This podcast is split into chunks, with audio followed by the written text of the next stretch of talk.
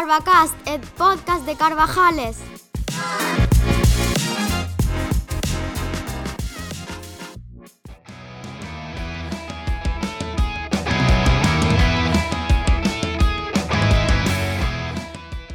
Hola a todos y a todas, me llamo Pablo y bienvenido a Carvacast, el podcast del Colegio Hermanos Carvajales. En este nuevo programa hablaremos de historia, de amor y en la sección de biblioteca hablaremos sobre las leyendas de Andalucía. Sin más, comenzamos.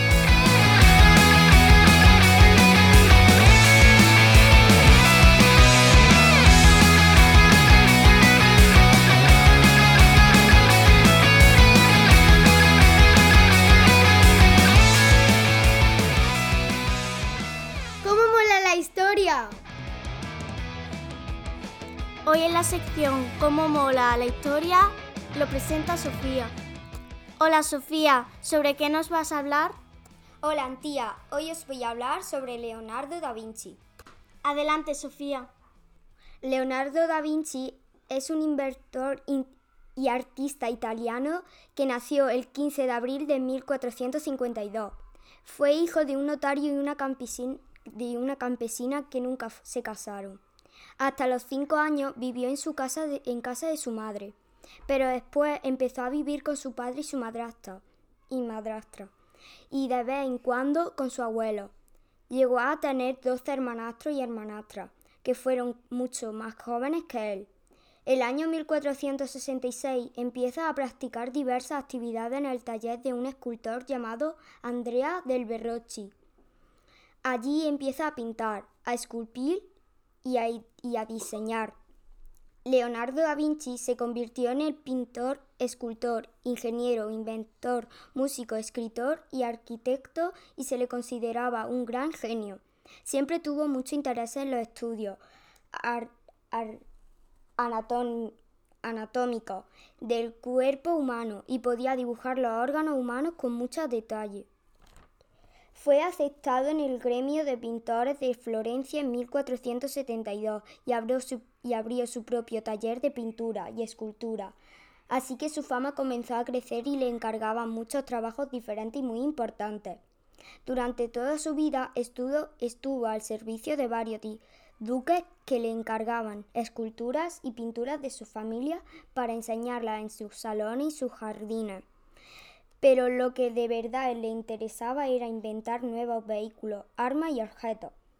Aunque siempre estuvo creando y construyendo nuevas obras, las luchas que hubo mientras vivía, tanto las luchas y, rebe- y rebeliones que hubo después de su muerte, fueron las culpables de que muchas de las cosas que creó fueran destruidas, quemadas o perdidas, incluyendo sus restos de que los tiraron en un lugar desconocido después de, de una, de una guerra.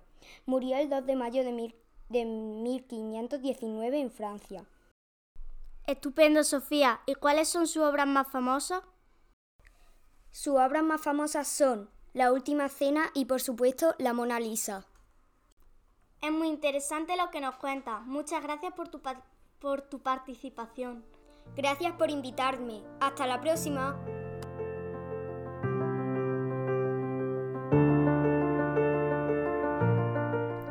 Qué bonito es el amor. El mes pasado se celebró el Día del Amor en el cole y nuestros compañeros nos han preparado unas dedicatorias de amor a gente que quieren. Os dejo con ella.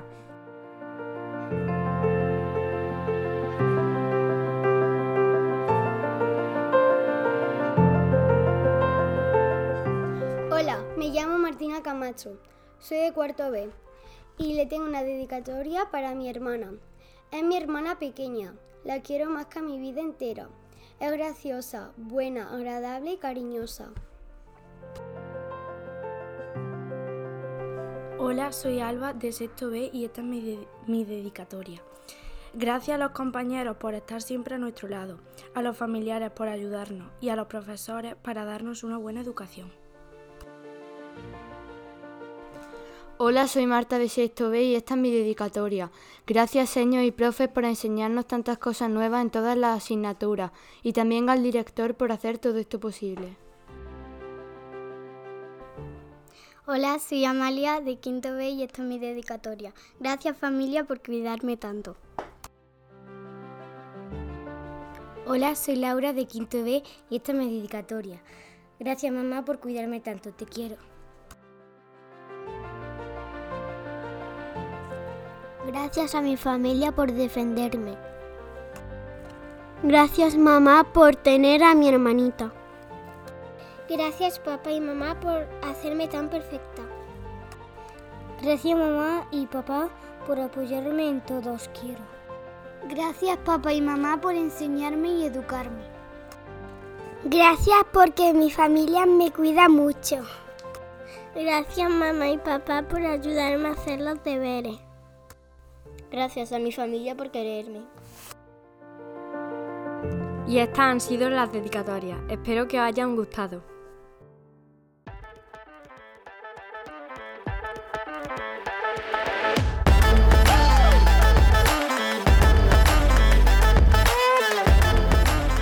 Hola, nos acompaña Alejandro, compañero de cuarto, y nos va a hablar sobre su deporte favorito. Hola Ale, bienvenido. Hola Pablo, hola Alejandro, gracias por invitarme. Alejandro, ¿estás en algún equipo de fútbol? Sí, estoy en el Atlético Martínez. Eh, ¿Qué te gusta más, el Real Madrid o el Barcelona? El Barcelona. ¿El fútbol es tu deporte favorito? Sí. ¿Y qué es lo que más te gusta del fútbol? Tirar falta. ¿Qué es lo que menos te gusta del fútbol? O sea, es como de deporte, no de equipo. Que tira un compañero la falta cuando es mía. Es decir, la falta de compañerismo, ¿no? Sí. ¿Qué prefieres, jugar al fútbol en la calle o en un videojuego? En la calle. Porque juego con mi amigo. ¿Cuál es tu jugador favorito del fútbol? Erling Haaland. ¿Te gustaría ser portero? No. Entonces, ¿cuál es la posición que más te gusta jugar? Defensa. ¿Y de qué equipo eres, Ale? Del Barcelona. ¿Nada más, Ale? Bueno, y del Atlético Marteño. Muchas gracias, Alex, por tu participación. Espero que te haya gustado estar aquí en el programa. Pues muchas gracias por contar conmigo, Alejandro y Pablo. Hasta la próxima. Hasta la próxima. Adiós.